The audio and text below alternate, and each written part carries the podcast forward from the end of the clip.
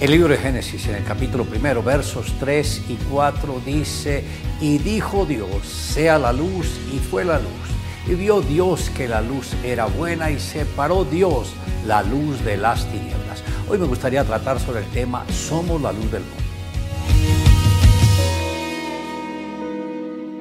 Note que cuando todo era caos, Dios lo primero que hizo fue decretar, sea la luz. Ahora, que el mismo Señor Jesús dijo, yo soy la luz del mundo, está hablando de que Él es la luz para todos nosotros. Cuando Dios creó el universo, Él no lo podía hacer en medio de la oscuridad, se tenía que trabajar en luz. Cuando alguien está en la oscuridad, es muy difícil encontrar los objetos, siempre se requiere de la luz. Cuando las personas no conocen a Dios, no viven viven en la luz, viven en pecado, viven en oscuridad, viven lejos de Dios y cuando alguien está en tinieblas tropieza y tropieza y no sabe contra qué está tropezando.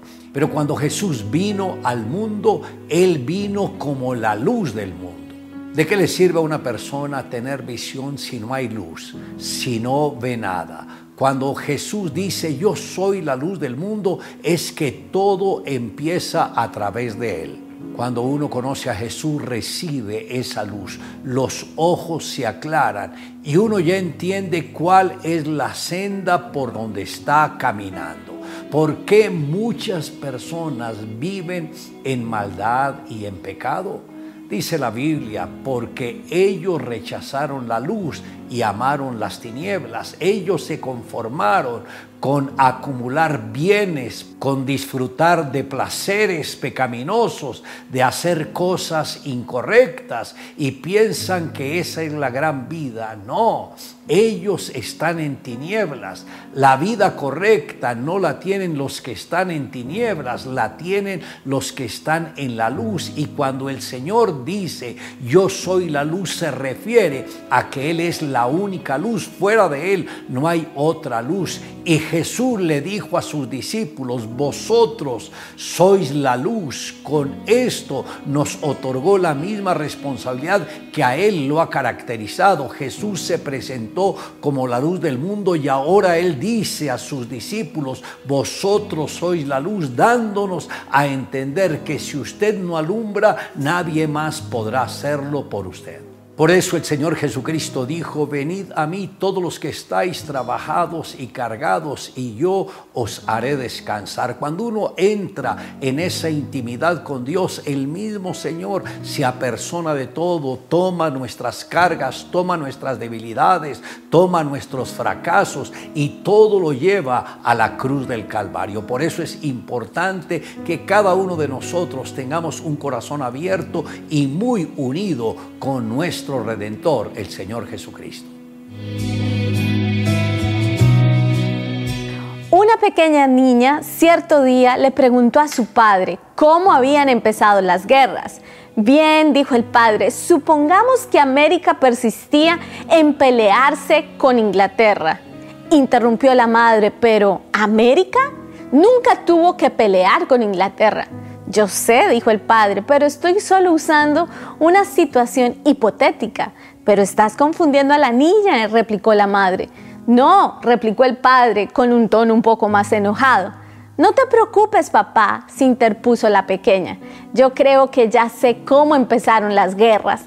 La mayoría de las grandes decisiones no empiezan grandes, pero se enraizan en pequeños enfadados, brechas u ofensas es como el poderoso roble parado en la cima de las montañas rocosas que ha sobrevivido las fuertes tormentas de la nieve, las granizadas, los fríos inviernos, las feroces tormentas por más de un siglo.